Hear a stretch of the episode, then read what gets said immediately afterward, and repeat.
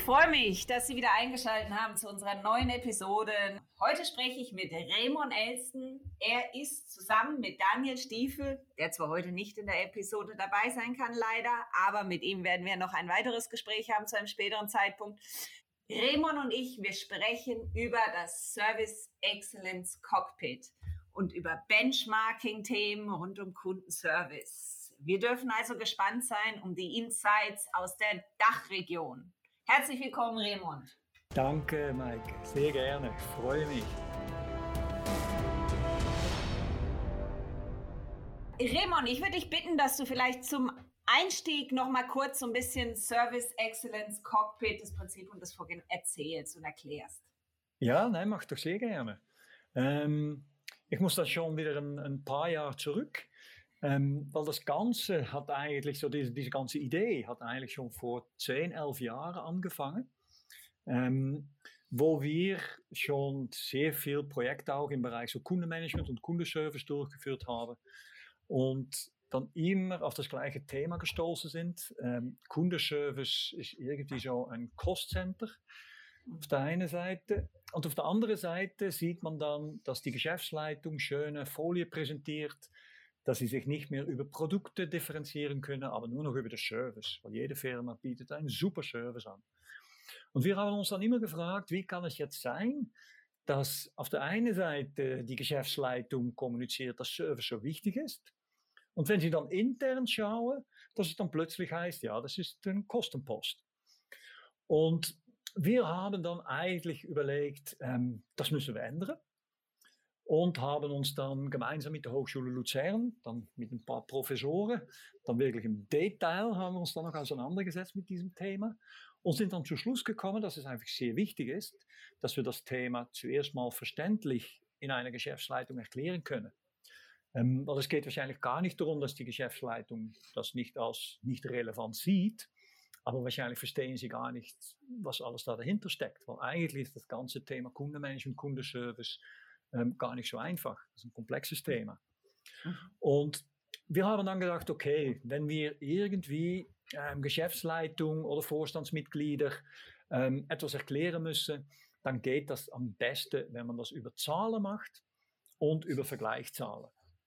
Wenn man sagt, wir haben 10%, die Konkurrenz hat 20%, dann macht es meistens irgendwie Klick und heißt es, oh, Konkurrenz ist besser, wir müssen etwas machen. Und das war so diese, diese Anstoß, dass wir gesagt haben, okay, das heißt, wir müssen jetzt diese ganze komplizierte Thematik, Kundenservice, müssen wir runterbrechen in relevante, vergleichbare KPIs, die wir dann nachher in der Geschäftsleitung präsentieren können. Ähm, aus dieser Idee ist dann vor zehn Jahren äh, so ein ähm, damals KTI-Projekt äh, InnoSwiss heißt es heutzutage, entstanden. Ähm, und ähm, da haben wir dann, über das Projekt hat dann Dialogmonitor geheißen, und da haben wir dann eigentlich die so um die 60 wichtigste KPIs dann definiert. Ähm, vor acht Jahren haben wir dann das Ganze aus diesem Studium, aus diesem Projekt übernommen und haben daraus dann das Service Excellence Cockpit gemacht und sind da damit dann am Markt gegangen und haben da sehr viele Serviceorganisationen immer gefragt, äh, teilzunehmen. Ähm, weil das funktioniert dann so, dass man eigentlich die, die interne Daten, die man hat für, zu KPIs, dann in diesem Service Actions Cockpit abfüllt. Und dann ab einem gewissen Zeitpunkt frieren wir die Daten ein. Und nachher kann man sich dann vergleichen mit selber spezifizierbaren Vergleichsgruppen. Und das ist ein Online-Tool, völlig online. Und wie gesagt, vor acht Jahren haben wir da damit angefangen. Und mittlerweile ähm, sind da so um die 220, 225 Firmen, die da mitmachen. Und ähm, hauptsächlich in der Dachregion, aber auch noch aus äh, Spanien und Ukraine verschiedene Firmen, die da mitmachen. Ähm, aber es ist wirklich hauptsächlich so Dachregion. Und mit diesen 225 Firmen, die da mitmachen, haben wir auch wirklich repräsentative Daten. Ähm, weil die sind jetzt seit acht Jahren haben wir jetzt äh, die Daten, sammeln wir die Daten und äh, können das dann auch die Teilnehmer dann wieder in Form von einem, einem Cockpit, einem Vergleichscockpit dann wieder zur Verfügung stellen. Okay. Ihr sprecht von 60 KPIs. Kannst du uns vielleicht aber so die, die wichtigsten, vielleicht aus unterschiedlichen Bereichen mhm. nennen?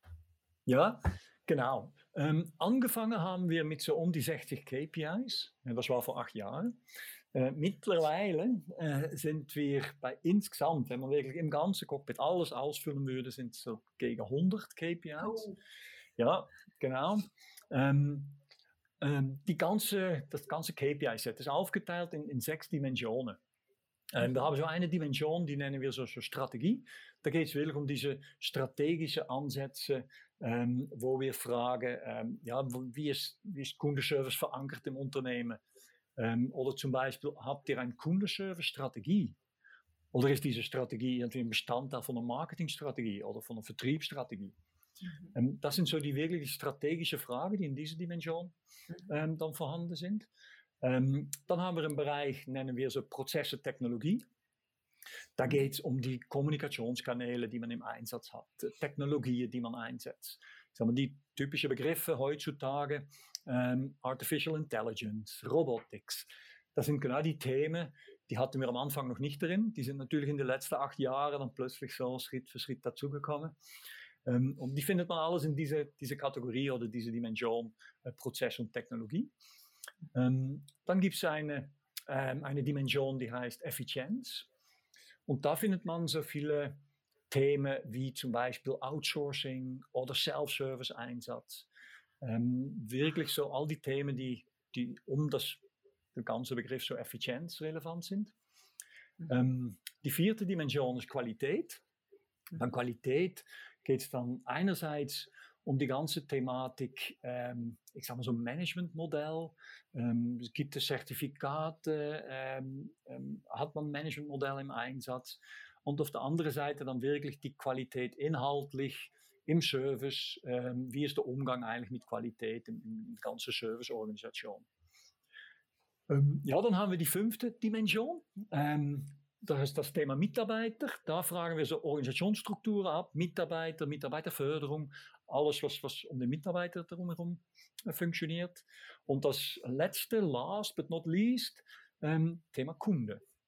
Da geht es darum, wie wird Kundenfeedback gemessen, NPS-Werte, Customer Effort Scores, aber auch, wie ist der Umgang mit Beschwerdemanagement. Ähm, da werden solche Themen abgefragt. Deshalb im, im, ja, ich, sag mal, im ganzen Cockpit sind wir sehr breit aufgestellt. Es geht wirklich um diese ganze Serviceerbringung. Deshalb sprechen wir immer von dieser Service Excellence. Zum Service Excellence erbringen muss ich wirklich breiter schauen als nur die klassische ähm, KPIs wie AHT oder Bearbeitungszeit oder Lost Calls oder wie die alle heißen. Ähm, deshalb sagen wir das ganze Spektrum. Ähm, und zusätzlich haben wir dann in den letzten Jahren haben wir noch ein paar Zusatzmodule eigentlich noch weiterentwickelt. Da haben wir noch ganz spezifische Kennzahlen im Bereich zum Beispiel Loyalty. Mhm. Alles, was so mit Loyalty-Programmen zu tun hat. Ähm, und wir haben einen Bereich, ähm, der heißt so Field Service. Da geht es dann wirklich darum, ähm, wie man der Außendienst eigentlich in diese ganze Serviceorganisationen, wie das Zusammenspiel ist, wie das, wie das funktioniert. Ähm, und wir haben dann noch ein, ein, separates Cockpit, aber das ist jetzt nicht so relevant, das heißt so Digital Excellence, das sind dann nur die IT-Themen, so mhm. die diese IT-Entwicklung weitergeht. Mhm. Aber das ist eher etwas Separates. Ja.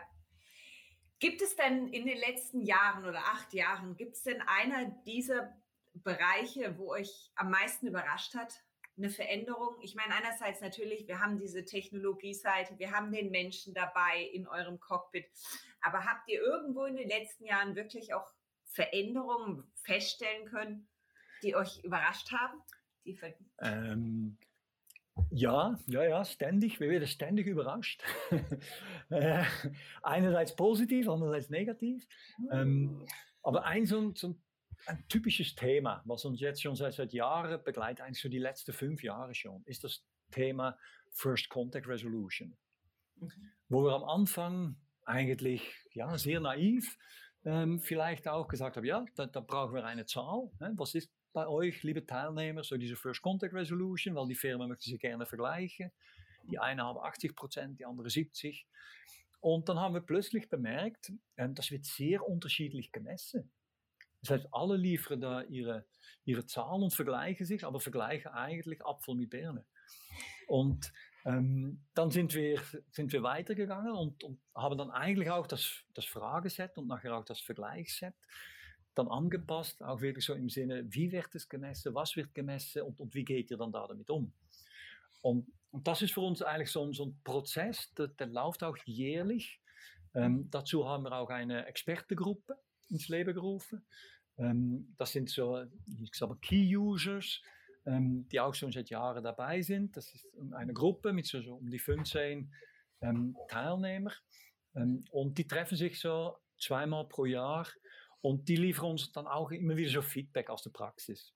Und, und so zum Beispiel auch das Feedback mit dieser First Contact Resolution entstanden, wo eine der Teilnehmerinnen dann, dann gesagt hat, ja, ich habe jetzt endlich habe ich das Thema First Contact Resolution im Dashboard, beim Management, ich habe es drin. Ähm, aber jetzt habe ich dann auch feststellen müssen, ich habe nicht einen Wert. Weil für gewisse Geschäftsvorfälle haben wir eigentlich immer wie 100 Prozent. Und andere, die darf ich gar nicht zu 100 Prozent umsetzen. Ich muss es immer ein, ein Second Level weitergeben. Auch wenn ich es gerne möchte und kann. Mhm. Aber ich darf es nicht. Ist das jetzt ein First Contact Resolution oder nicht? Ist das aus interner Sicht, aus Kundensicht? Und solche Diskussionen, die helfen uns dann unglaublich, dann auch immer wieder den Inhalt vom, vom Cockpit zu verbessern, zu optimieren. Mhm. Und, ähm, ja, und so entwickelt sich das, das Cockpit eigentlich, eigentlich ja. immer weiter. Ja. ja. Mich würde dieser ganze strategische Bereich mal noch interessieren. Seht ihr da eine Veränderung, dass, dass die Wahrnehmung eben von diesem Cost Center zum Value Center passiert bei den meisten Unternehmen? Durchlaufen? Ist es angekommen oder befinden wir uns noch da mitten in diesem Wandel oder ist das eh schon mittlerweile allen klar? Wo stehen wir da? Mal provokativ gesagt. Ja, genau. Das sind immer so die, die Überraschungseffekte. Ja. Man hat immer das Gefühl, wenn man so Podcasts und, und Webinars und was dann auch hört und sicher, wenn man Berater hört, wenn die reden, ähm, dann haben wir das alles schon, oder? Und dann gibt es das schon, weil das ist so selbstverständlich. Ähm, wenn man dann in den Firmen reinschaut, sieht man, dass, ähm, dass wir da am Anfang sind.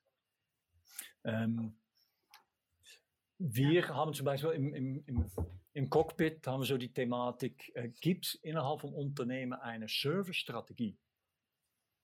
Und ganz spontan würde man eigentlich sagen, ja, wahrscheinlich schon.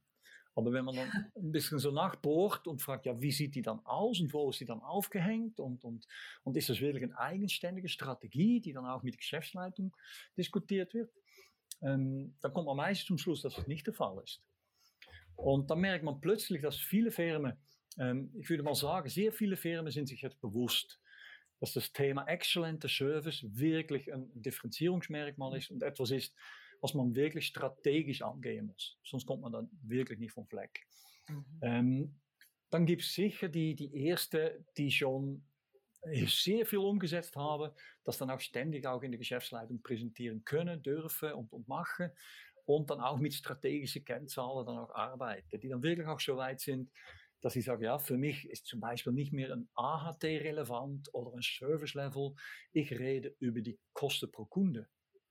Was sind jetzt die Servicekosten pro Kunde? Und das ist eigentlich relevant. Wenn ich ein Produkt habe oder so, was, sind, was ist dann das Verhältnis im, im mhm. Verkauf, Service, Produktmanagement? Und, und das, sind, das sind die ersten Firmen, sind jetzt, sind jetzt so weit. Und dann die große Masse ist da so wie dazwischen in diesem Pfad dorthin. Ähm, und das ist sehr, sehr branche, firmenabhängig, wo sie sich befinden. Aber ich glaube, das Bewusstsein, das Bewusstsein ist da. Und ich mhm. das ist für uns, das war uns, unser erstes Ziel, dass wir sagen, ja, das Bewusstsein schaffen. Ähm, dann nachher schauen, dass die Firma dann auch, auch wirklich sagt, hey, jetzt, jetzt mache ich auch etwas und ich, ich möchte das auch dann wirklich so umsetzen.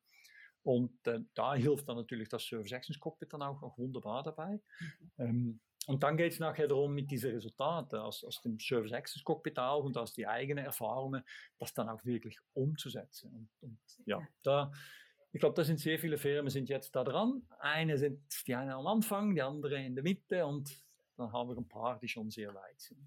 Ja. ja. Du sagtest gerade auch, es ist natürlich auch branchenabhängig. Welche Branchen sind denn hauptsächlich in dem Cockpit abgebildet? Kannst du dazu was sagen? Ja, ähm, zum Glück ist das quer durch. Da sind wir auch mega happy darüber. Ähm, weil es ist auch so, dass ähm, wenn man so Vergleichsfilter macht bei uns im Cockpit, ähm, kann man nicht irgendeine Firma auswählen und sagen, ich möchte mich jetzt vergleichen mit Firma XY. Das geht nicht. Mhm. Man kann nur Vergleichsgruppen kann man definieren. Und da gibt es so verschiedene Parameter, die man dort einstellen kann. Man kann zum Beispiel sagen, ich möchte Land, alle in der Schweiz oder alle in Deutschland, oder ich möchte sagen, in dieser Branche. Ähm, und dann, dann, kann man Branche auswählen und man kann die Kombinationen machen. Das heißt, ich kann sagen, ich möchte in der Schweiz Branche Handel, ähm, die B2B machen und ohne externe Partner. Okay. Das kann man alles so selektieren. Und ähm, irgendwann haben wir natürlich immer weniger, die in dieser Vergleichsgruppe drin sind. Und wenn es weniger sind als fünf, dann, dann wird nichts mehr angezeigt. Aha. Und deshalb sind wir auch froh, dass, es so, dass wir so viele Branchen auch schon drin haben. Ähm, es ist so, dass im Moment so um die 40 Prozent, würde ich sagen, sind so die Finanzdienstleister. Weil wir natürlich das Ganze in der Schweiz angefangen haben und es ist klar, ähm, dann, die sind dann halt immer vorne dabei. Mhm. Ja. Aber welche anderen Branchen sind noch vertreten? Also in einem, ja, in einer Zahl, Anzahl, die dann. Ähm, ja, von, von, der, von der Branche her ähm, sind es wirklich so, ich sag mal so, Banken, Finanzinstitute, Versicherungen, Krankenkassen, mhm. Telekomunternehmen, Energie, äh, dann ah. haben wir Handel, wir haben Medien, ähm, klar, Contact Center Services, die Dienstleister sind auch mhm. ähm, ganze Industrie. Und dann haben wir noch, noch ja, Verschiedenes, die nicht so gut zuordnbar sind. Ja. Ähm, aber so sind es schon zwischen 10 und 15 Branchen, die man wirklich sehr gezielt dann auch, auch selektieren kann und mhm. sagen, mhm. damit möchte ich mich vergleichen. Mhm. Gibt es denn bei den Branchen tatsächlich schon vielleicht eine, die so ein bisschen Vorreiter ist und vorauspirscht, wenn es um diese ganze Strategiefrage des Services geht im Unternehmen? Ähm, nein, das sind eher so Firmen. Okay. Da kann man jetzt nicht sagen, die, die, ja, die eine Branche ist da schon vorne dabei. Alles es ist sehr firmenbezogen eigentlich, dass man sagen kann. Es gibt Firmen, die sind etwas weiter vorne als andere. Ähm, aber da gibt es noch keine große Cluster im Sinne von, von Branche. Nein. Okay.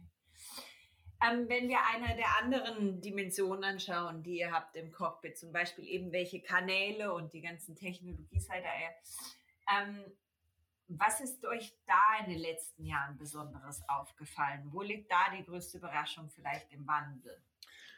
Ja, wenn es um die Kanäle geht, dann liegt eigentlich die große Überraschung, dass es keinen Wandel gibt. das ist, ähm, ja, das ist wirklich so ein Thema. Ähm, das hat vielleicht auch mit, mit, mit, dem Bereich Service, Customer Service dann auch zu tun. Aber wir sehen immer noch, dass äh, das Telefon ist halt das Ding der Dinge. Ähm, E-Mail eigentlich immer noch viel und das sind die beiden größten Kanäle. Und wir reden natürlich immer von Messenger, von Chat, von Video und all die spannenden neuen Sachen. Aber die sind wirklich noch nicht so vertreten. Wir sehen ist, ähm, seit Jahren ist das Thema mit Chat. Da wird geplant, da wird probiert, da wird gemacht.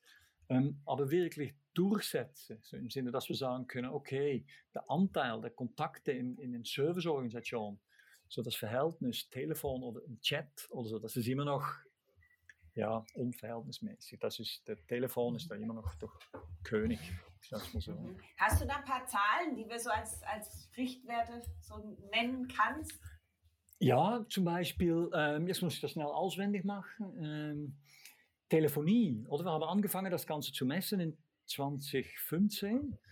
Ähm, und da sehen wir, damals war Telefonie so 81 Prozent von allen Kontakten. Und im Moment liegt Telefonie, ich glaube, bei 5 oder 76 Prozent. Das heißt, da, ist, da haben wir so einen Rückgang von 5 Prozent, aber auf sehr hohem Niveau. Und die, die Kanäle wie so, so Chat oder Messenger und, und Video, das ist so alles so zwischen 0 und 1 Prozent im Gesamtanzahl Kontakte. Wow. E-Mail ist relativ stabil, ist so, ähm, ich glaube so zwischen 13 und 15 Prozent, schwankt das immer so ein bisschen. Und dann haben wir natürlich immer noch, noch Fax und Brief, das gibt halt immer noch ein paar Prozent. Ähm, und ja, und, und, da sieht man wirklich so diese drei Cluster. Es gibt so die herkömmliche große Kanäle, Telefonie, E-Mail, das sind die zwei großen Blöcke. Mhm. Dann gibt es so die, die klassische, die einfach noch ein bisschen so dazugehören und dann die neue mit so einem mhm. Messenger-Video und all die Sachen. Und die sind im Moment noch, noch ja, in dem Sinne noch, noch untervertreten. Mhm.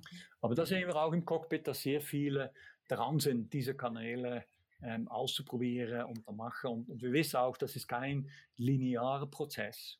das ist so etwas, was man macht. Und dann findet man plötzlich die, die wichtigen Use Cases und dann plötzlich steigt es an.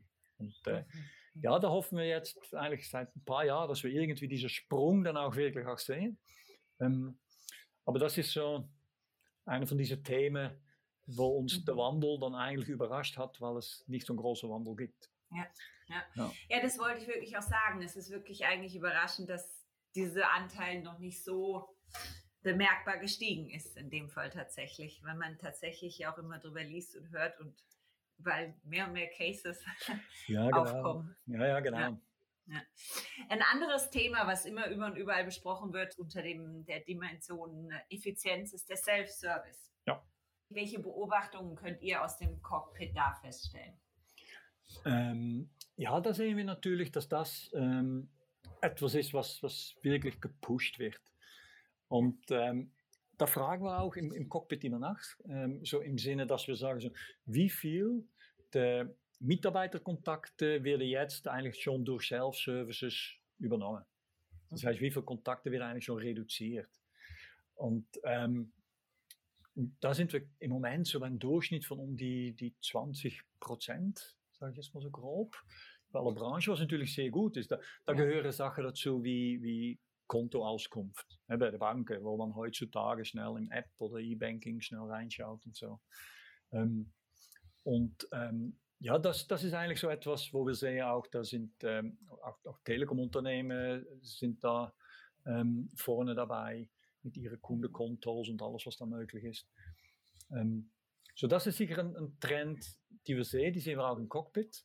Und ähm, und das ist auch etwas, was wir eigentlich ständig auch so mitverfolgen, weil das ein wichtiges Thema ist für diese, diese ganze Thematik exzellenter Service, dass wir sagen, ähm, all diese allgemeine, einfache Fälle, die sollte man versuchen in Self-Services umzuwandeln, ähm, damit man sich Zeit verschafft für die komplexe, anspruchsvolle und mehrwertschöpfende Kontakte. Ähm, weil, weil damit möchte man wirklich etwas machen.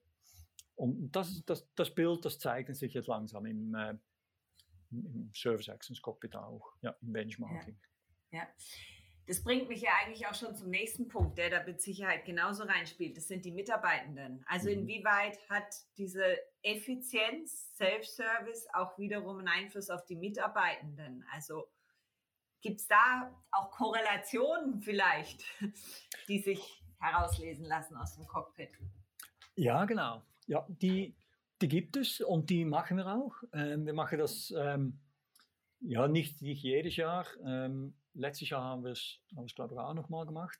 Aber wir können wirklich, weil wir jetzt schon seit Jahren da dran sind, können wir wirklich die Korrelationen aus dieser Kundendaten rausnehmen. Und wir haben mal untersucht, zum Beispiel ähm, beeinflusst jetzt diese, zum Beispiel First Contact Resolution, die Mitarbeiterzufriedenheit und beeinflusst das dann auch die Kundenzufriedenheit. Und da haben wir zum Beispiel diese, diese Korrelation dann auch wirklich äh, berechnen können, dass wir sagen, das können wir jetzt auch mit Zahlen hinterlegen. Und das ist eigentlich spannend. Das heißt, wenn man den Mitarbeiter so fördert und mit, mit Kulanzregelungen ähm, eigentlich so unterstützt, dass er einen Fall wirklich abschließen kann, dann steigt das A, FCR, B, Mitarbeiterzufriedenheit und C, dann auch Kundenzufriedenheit. Und das gibt dann wirklich so ein Verhältnis von ähm, ich weiß nicht mal auswendig, aber ich glaube, wenn, wenn man der FCR um 15% steigt, steigt ich glaube, Mitarbeiterzufriedenheit um 10% und damit mhm. Kundenzufriedenheit um 5%. Irgendwie so. Mhm. Und, ähm, und da sieht man dann auch, okay, es ist sehr wichtig, dass wir ähm, auf der einen Seite sicherstellen, dass der Mitarbeiter Zeit bekommt, Fälle wirklich abzuschließen. Mhm. Ähm, und auf der anderen Seite sehen wir dann auch, dass, ähm, dass wenn er das macht, dass es dann wieder so, einen, so einen sehr positiven Einfluss hat mhm. auf eigentlich unser exzellenter Service im Sinne von, mhm. von Kundenzufriedenheit. Mhm. Mhm.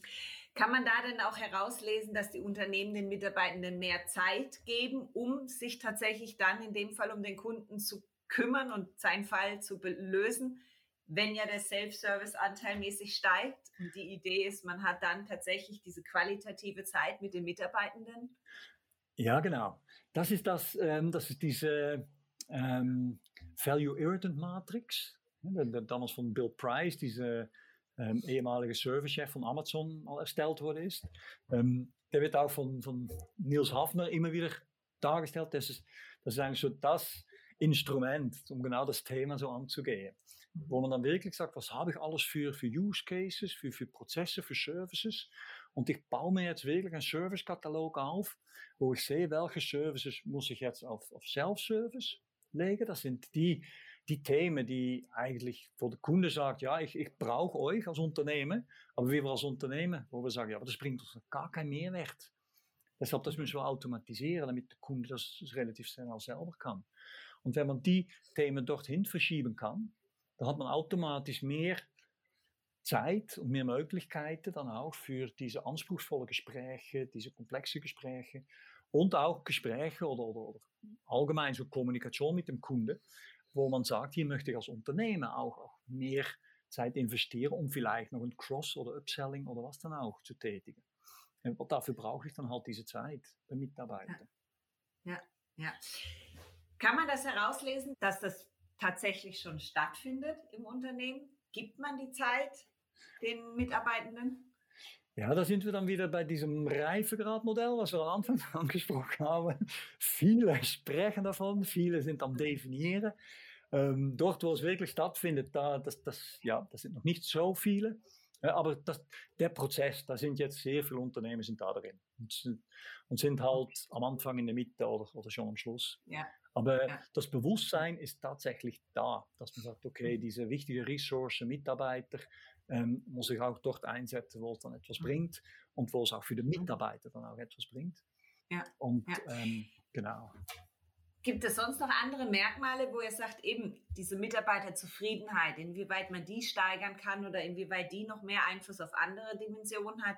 Ja, ist gut. So im Sinne von Korrelationen haben wir da, haben wir eigentlich nur das Thema so Mitarbeiterzufriedenheit, Kundenzufriedenheit haben wir okay. haben angeschaut okay. und das dann mit verschiedenen, verschiedenen Parametern. Ähm, ich glaube, ein wichtiger Punkt, was wir jetzt auch immer wieder sehen, ist, ähm, wenn es dann um diese Kundenzufriedenheit geht, hè, wo, wo es dann auch heißt, ähm, wie kann ich das beeinflussen? Und das ist ein wichtiges Thema, Mitarbeiterzufriedenheit. Aber von, von der Messung her sehen wir dann auch relativ oft, dass Firmen dann een NPS-Messung machen. Mhm. Welche dann eigentlich nicht genau das, was der Mitarbeiter gemacht hat, in, in irgendein Fall dann widerspricht. Aber ähm, viel mehr so diese Kundebindung zum Unternehmen. Mhm. Und dass jetzt sehr viele Firmen sich eigentlich überlegen, dass sie mehr auf diese Customer Satisfaction Score oder noch besser diese Customer Effort Score setzen. Damit sie dort dann auch wirklich rausfinden können, ähm, wie einfach haben wir es den Kunden gemacht, ein Anliegen bei uns zu deponieren und, und haben wir es dann auch gleich richtig lösen können. Ja. Und, und, das ist etwas, ähm, was wir jetzt sehen, das, das kommt jetzt immer mehr. Und dafür brauchst halt dann auch immer diese professionelle, empathische Mitarbeiter, der zufrieden ist. Sonst mhm. mhm. wird es das gar nicht machen. Aber genau das ist der Punkt, den du sagst, also dass man sieht eigentlich, was haben wir richtig gemacht und dass die Antwort auch wieder ins Unternehmen reinfließt, zurückfließt und daraus ja, genau. weiterentwickelt genau. wird. Ja, genau. Also sind das mittlerweile auch tatsächlich Tendenzen, die erkennbar sind, dass Unternehmen mehr und mehr versuchen, diese Informationen, die sie vom Kunden bekommen, auch wieder einfließen zu lassen um den Service zu verbessern, neue Services zu entwickeln. Ja, nein, das sehen wir. Das ist das typische ähm, ähm, Kapitel Qualität, wo genau mhm. solche Sachen wie der KVP, hè, kontinuierlicher Verbesserungsprozess und solche Sachen dann abgebildet sind. Mhm. Und da sehen wir ja Firmen ähm, mit ganzen Zertifizierungen oder Qualitätsmanagementsystemen oder so, so kontinuierlich Verbesserungsprozess. Ähm, da sehen wir tatsächlich die letzten Jahre, dass das ansteigt. Ähm, so das ist eigentlich ein sehr positiver Trend. Ähm, was wir dann aber immer wieder hören in unserer Community, das sind so die Expertengruppen oder die Roundtables, die wir mit den Teilnehmern organisieren, ist, dass dann oft auch das Feedback noch kommt, innerhalb der Serviceorganisation funktioniert das eigentlich schon gut. Aber sobald wir außerhalb gehen, da, da braucht es dann noch ne, dieser extra Schritt. Und, und, da sind viele jetzt dran, weil ich glaube, das ist, das ist genau der Punkt. Wenn man das, mhm. das Thema Service auch strategisch positioniert, dann, dann sieht man auch, äh, Service ist am Ende der, der ganzen Kette. Ähm, und deshalb, wenn im Verkauf etwas schiefgegangen ist, im Produkt etwas schiefgegangen, in einer Lieferung etwas schiefgegangen, am Schluss landet das beim Service und die müssen das irgendwie wieder zurückspielen können. Mhm. Und ähm, ja, die Akzeptanz, das ist wirklich so ein strategisches, übergreifendes Thema in einem Unternehmen. Mhm. Ähm, da muss man dran schaffen. Das, äh, und das ist genau dieser Prozess, wo viele Firmen drin sind. Mhm. Mhm. Für mich ist noch interessant äh, zu erfahren, ob ihr letztes Jahr unter diesen Bedingungen, in denen wir jetzt uns ja alle pandemiebedingt befinden, ob ihr da Veränderungen im Vorgehen der Unternehmen habt feststellen können, die plötzlich vielleicht unerwartet waren oder andere Trends angekippt wurden. Ja, die, ähm, oder eigentlich muss ich sagen, nein, das wäre die, die richtige Antwort. ähm, nein, es ist so, bei uns ähm, im Service Excellence Cockpit findet das Ganze folgendermaßen statt. Man, ähm, wir haben diese Datenerhebung von diese, diese, all diese Kennzahlen, die man eingibt, damit man die nachher vergleichen kann. Und die findet immer so zwischen Januar und Ende April statt. Mhm. Deshalb, letztes Jahr hat das eigentlich schon wie stattgefunden. Ähm, und dann plötzlich ist natürlich da, das mit dem ganzen Virus ist gekommen. Und, und, aber dann, dann hatten wir eigentlich schon sehr viele Daten im System. Deshalb die Änderung, die nachher stattgefunden hat, die haben wir noch nicht wirklich festhalten und, und die, ja, sagen wir, die Auswirkungen haben wir noch nicht aufzeigen können. Das ist super. Da müssen wir Ende Jahr also nochmal einen Podcast miteinander machen und dann nachfragen und hören, ob es da tatsächlich plötzlich einen Shift gab in irgendeine Richtung, die wir nicht sehen konnten, vielleicht vorher. Ja, genau. Und deshalb ist es jetzt so spannend, oder? Weil jetzt ist wieder diese Datenerhebung. Die findet genau, genau jetzt statt, oder? Von, von Januar bis Ende April hat man jetzt die Möglichkeit, da mitzumachen. Mhm. Ist übrigens kostenlos, hè? einfach damit das klar ist. Und dann bekommt man gratis auch einen Report. Ähm, aber wenn man jetzt da mitmacht, dann, dann ist es so, dass wir ab Juni stellen wir dann das Cockpit zur Verfügung. Das heißt, ab Juni können wir eigentlich die Ergebnisse dann, dann zeigen. Und, mhm. und da gibt es natürlich ein paar ähm, mega spannende Fragen, so Umgang mit Homeoffice und so, die äh, Organisationsstrukturen, ähm, ja. wo wir dann sicher ganz spannende Ergebnisse dann, dann haben. Mhm. Ja. Mhm. Und äh, ja, und das, das, was wir auch, auch so Teilnehmer und auch potenzielle Teilnehmer sagen, hey, wenn ihr wissen möchte, ähm, was hat das für einen Einfluss, was haben die anderen gemacht und so, dann wäre jetzt der richtige Zeitpunkt, da mitzumachen. Mhm. Weil im Juni bekommt man dann das, das Ergebnis. Oder? Da kann man noch, mhm. noch reagieren, weil das ist eigentlich äh, diese, ganze, diese ganze Struktur, die wir aufgebaut haben, dass wir im Juni dann das Cockpit zur Verfügung stellen. Dann können die Unternehmen können dann die, die Benchmarks analysieren, damit sie so um die Sommerferien gerade bevor dann wieder diese Budgetphase anfängt, eigentlich Projektanträge noch eingeben können, basierend auf die ja. Ergebnisse vom Benchmarking. Ja. Und, und, das ist eigentlich so dieser Zyklus, die jährlich so läuft. Ja. Dann hoffe ich natürlich in dem Fall, dass jetzt ganz viele Zuhörer noch darauf aufmerksam geworden sind, falls sie es nicht denn schon sind und mitmachen, dass sie sich jetzt bitte beim Service Excellence Cockpit einmal auf die Webseite gehen und am besten Fall mitmachen. Genau.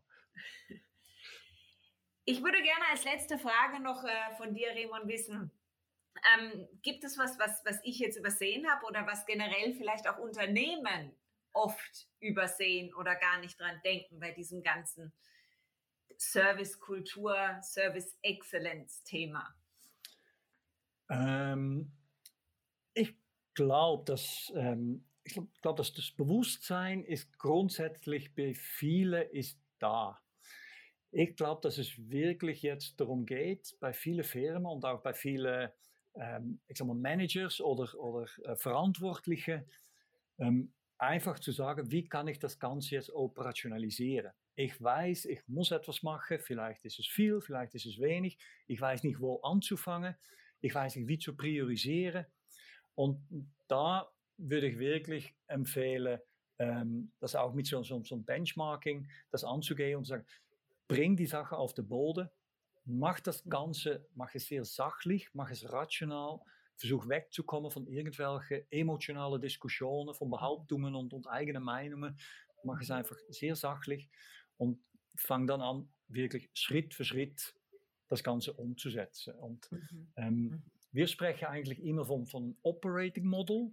Das sagen, wenn ich exzellente Service betreiben möchte, wirklich umsetzen möchte, dann muss ich für mich als Unternehmen und als Serviceorganisation ein Operating Model aufsetzen, wo ich genau die Themen, die wir vorher kurz angesprochen haben, wie Qualität, wie Skalierbarkeit in der Zukunft, wie Self-Service und all die Sachen, die müssen dort einen Platz haben und ich muss das mhm. irgendwie managen können. Und deshalb ähm, sage ich, was die meisten wahrscheinlich schon, schon wissen, aber vielleicht noch nicht, noch nicht machen, ist das Ganze wirklich runterbringen auf Fakten, sachlich damit umgehen, ähm, mach diesen Vergleich mit anderen, fang an zu priorisieren und fang dann an, über ein Operating Model die ersten Projekte aufzusetzen. Mhm. Mhm. In dem Fall danke ich dir ganz herzlich, Raymond, für diese Einblicke. Wie können Unternehmen den exzellenten Service erreichen? Und ich danke dir ganz herzlich für das wunderbare Gespräch, Raymond. Super, sehr gerne. Danke dir.